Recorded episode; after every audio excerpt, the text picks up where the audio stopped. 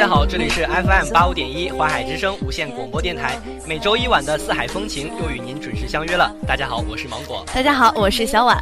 去成都，我们可以吃到哪些好吃的？其实来到成都，我感觉真的好吃特别特别的多，因为就是我假期嘛，有一个朋友去了成都玩，然后他回来就没有跟我说任何的关于成都哪个地方好玩，都跟我说的是哪个地方好吃。对。首先呢，我们来给大家介绍一下这个麻婆豆腐。其实麻婆豆腐可以说是一道家常的小菜，对，基本上每每我们每家都会吃到这个麻婆豆腐。对，但是呢，最著名的也是最正宗的麻婆豆腐呢，是位于我们。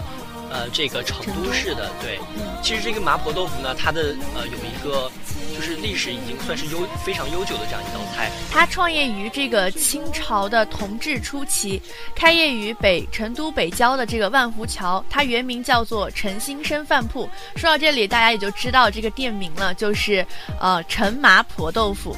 这个麻婆豆腐呢，它是成都著名的这样的一个有名的一道名菜。虽然说现在全国各地都能吃到这这道名菜，但是呢。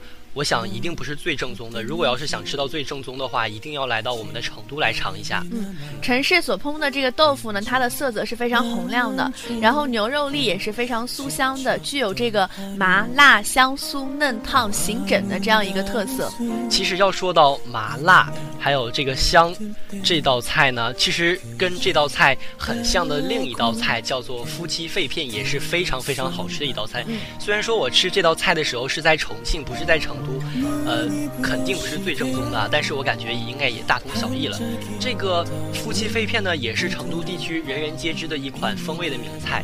这个夫妻肺片，它用的这个肺片其实是牛头皮、牛心、牛舌、牛肚还有牛肉，并不是真正的这个牛肺。对，就是要强调的是，虽然说叫做夫妻肺片，但是它并不是肺。而且为什么叫夫妻肺片呢？是因为这对夫妻他们两个做的这一道菜，所以就叫做夫妻肺片。而不是说，是用夫妻的肺来做的。其实这个有一个误会，就是说我曾经听人说的，嗯，呃，有一个朋友，他跟他的一个外国的一个客户吃这道菜的时候，他不知道该怎么跟这道客户跟这个客户用英文来解释这道名字，然后他就用了那个就是夫妻肺片的这个字面意的英文来跟他解释一对夫妻的肺的，对，做成了这道菜，然后结果当时那个外国的朋友就吓坏了，不敢吃，好可怕。后来他又非常就是。用了很多大量的解释来解释这道菜，然后才跟那个外国朋友说明白。嗯，这个夫妻肺片呢，它的片大而薄，然后。入口呢是非常柔的，但是又带着这个麻辣的鲜香，呃，非常的细嫩，然后入口即化的这种感觉。对这个夫妻肺片呢，它做做的时候特别注重选料，制作而而且也很精细，调味也很考究，所以说深受我们中国人的喜爱。同时呢，这道菜呢也是喜欢吃辣的朋友不可错过的这样一道味美的菜。对，那么刚才跟听众朋友们介绍了两道。呃，可以上桌的大菜。那么跟大家说一下，呃，在配这些大菜的同时呢，还有什么样的非常美味的主食可以就是品尝？我想第一个给大家推荐的应该是这个担担面。担担面呢是著名的这个成都小吃。对，这个担担面呢。是我本人最喜欢吃的一道面食，因为我本来就特别喜欢吃面嘛，而且这个担担面格外的好吃。它呢是用面粉擀制成面条，煮熟，然后再舀上炒制的猪肉末而成的这样一道菜。为什么叫担担面呢？是因为它最初的时候只是挑着担子沿街叫卖，所以就叫担担面。其实这个担担面最好吃的这个最有名的就是属于呃，应该算是这个陈包包的担担面了。它呢是自贡市一位叫做陈包包的小贩创建于一八四一年的时候。嗯，在过去呢，成都走街串巷的这个担担面是用一中锅，然后隔两个格，一格呢是煮这个面，另一格呢是炖鸡或者炖这个蹄膀。现在呢，重庆、成都、自贡等地的担担面呢，多数都变成了这个店铺经营了，但是依然保留了这个原有的特色。所以说，成都的担担面也是其中最最传统的这样一。特色最浓的这样一道菜是吧？对，嗯，另一道菜呢叫做龙抄手。其实听这个名字呢，听众朋友们可能会感觉有感觉到有点陌生。呃，其实说通俗一点呢，这个龙抄手也就是我们平常所吃的这个馄饨了。一说到这个馄饨的话，我感觉听众朋友们就应该知道这道菜是什么样子了。它呢肉馅儿呢是细滑嫩爽的，香醇可口。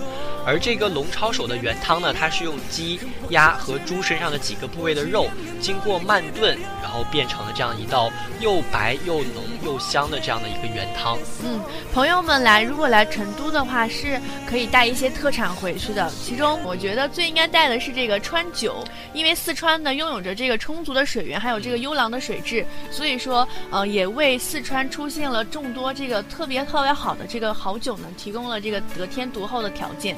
对，那我就跟大家说一下，我认为最有名的这个四川豆豉吧。其实这个四川豆豉呢，它是四川省最具盛名的这样一个地方特产之一，距今为止已经有三百多年的历史了。这个呃，这个豆豉呢，它是一种高蛋白的原料大豆酿造的这样一个传统的调味品，营养价值非常高。所以说，呃，要带纪念品或者是带特产嘛，就要带一些对身体有健康的这样的一个好东西。嗯。说完了这个成都呢，接下来我们给大家介绍的就是长沙。这个长沙呢是这个湘菜的中心，所以说来到长沙一定要吃的就是这个湘菜。这个湘菜呢，它是以一种辣著名的，对吧？这个我知道有很多，在全国遍地各部遍布着这个著名的湘菜馆，而且里面真的是非常非常的辣。大家都说呢，四川人辣不怕，湖南人怕不辣。湘菜呢可以说是这个辣味十足，然后鲜香味美。就是大熊嘛，天天在跟我说，就是无辣不欢，无辣不欢。他一顿不吃辣，就感觉整天都不幸福。嗯，我曾经看过大熊的朋友圈里面爆过一张照片，就是呃一碗。可以说是粉丝啊，或者是面条这样的，然后上面铺着满满一层辣椒，看的我就觉得啊，我要上火了的那个。可是我感觉看起来很有食欲啊，就是看到那种辣，虽然说。虽然说感觉会很辣，但是有一种流口水的感觉，没不是吗？嗯，所以说，嗯，像芒果这样的喜欢吃辣的朋友们呢，最合适的地方也就是长沙了。对，那么来到长沙，刚才跟大家说的这些湘菜呢，是一系列的湘一系列的大菜。那么究竟一些什么样的小吃呢？首先要跟大家说的，也是最有名的，在全国非常非常有名的就是臭豆腐。嗯，长沙的臭豆腐呢，分为两种，第一种呢是这种灰白的嫩豆腐，第二种是瓦灰的这个豆腐干。就属百年老店火宫殿最有名了。听说呢，进火宫殿的人没有人是不吃这个臭豆腐的。而且你可以从火宫殿的这个名字上就可以看出来，呃，当地的这个菜的特色就是一个字火。对，这个毛泽东到长沙视察的时候，还专门去了这个火宫殿吃了一顿臭豆腐。可以说，这个火宫殿也因此而更加的闻名了。其实呢，在我们连云港的沿河巷有一家店铺卖臭豆腐的店铺，叫做黑色经典。它其实就是我们长沙这个黑色经典总店的这样一个分店，呃，算是比较正宗的长沙臭豆腐这样一个吃法。如果你没有机会去到长沙吃这个正宗的臭豆腐呢，嗯，来到沿河巷去黑色经典家吃也是很不错的一个选择。对，这个可以浅尝一下，但是究竟真的是否正宗呢？还是？有待考察了。嗯，除了这个臭豆腐呢，还有一个不得不介绍的就是这个口味虾。口味虾呢是前几年兴起于长沙教育街、南门口等地的这个特色小吃，后来就逐渐蔓延到全省甚至是全城。其实这个口味虾一直是我特别想吃的一道菜。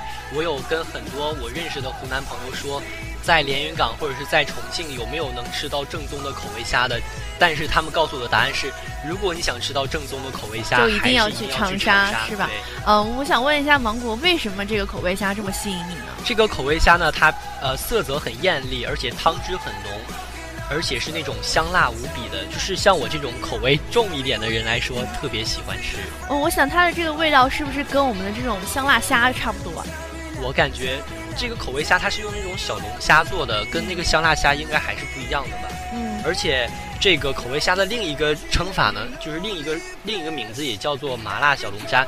但是有一些朋友可能吃不了，就是对海鲜过敏的这些人，可能很遗憾的吃不了。嗯，对，嗯，没有关系，因为我们有比口味虾更加独特的这样一个美食，也是糕点。我相信这个糕点呢，大家肯定都是可以吃到的。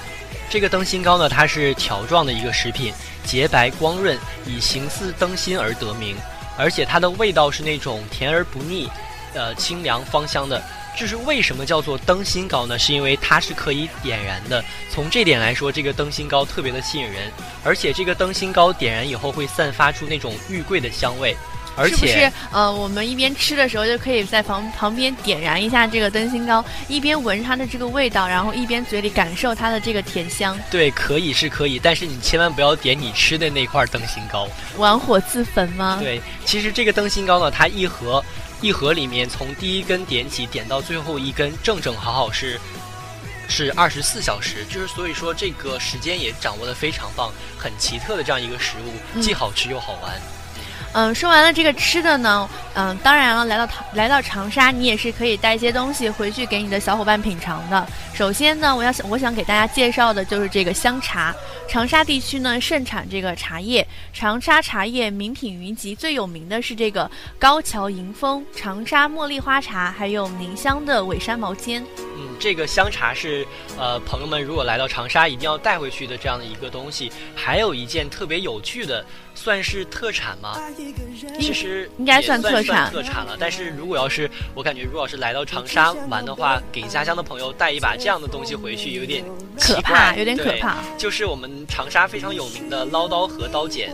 这个唠叨和刀剪呢，它是湖南省有名的工艺小商品，它与北京的王麻子、杭州张小泉的产品齐名。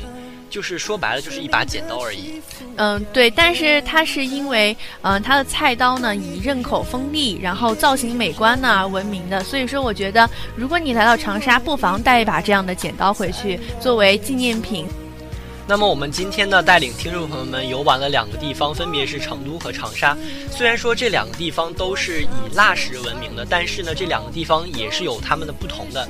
本期的四海风情节目呢，到这里就结束了，感谢大家的收听，我们下周一的黄昏再会。特别的人，奋不顾身，难舍难分，不是一般人的认真。